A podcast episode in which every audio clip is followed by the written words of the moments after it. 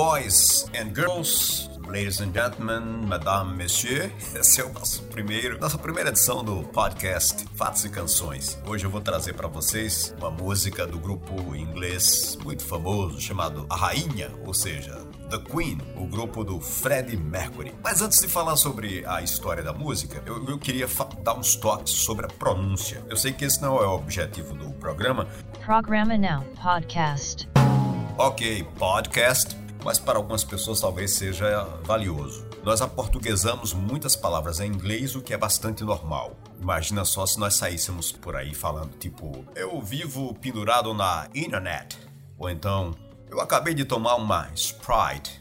Seria muito estranho. No mínimo, né? Por exemplo, nós chamamos Fred Mercury e o, a música que eu vou apresentar para vocês aí tem já um título estranho pra caramba, que é Bohemian Rhapsody.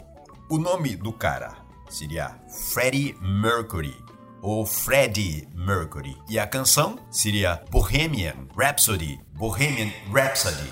Depois dessa encheção de linguiça, vamos então ao que interessa, que é a história da música do grupo Queen, essa icônica canção. Vamos lá. Is this the real life? Is this just fantasy?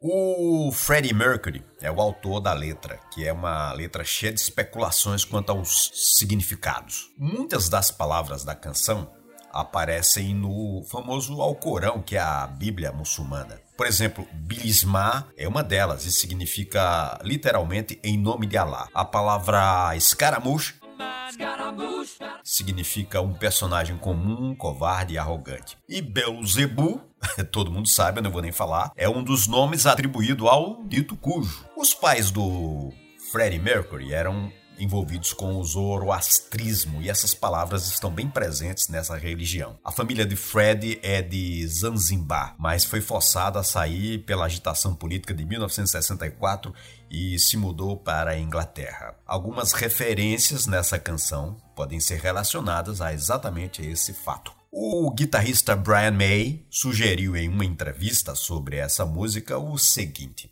o Fred é uma pessoa muito complexa, irreverente e engraçado mais superficialmente. Ele escondia inseguranças e problemas mal resolvidos da sua infância, com certeza. Ele nunca explicou a letra pra gente, mas eu tenho assim plena convicção que tem muito do Fred nessa canção. E essa é a história da canção Bohemian Rhapsody do grupo The Queen. Espero que vocês tenham gostado e vem aí mais uma edição do Fatos e Canções. Aguardem!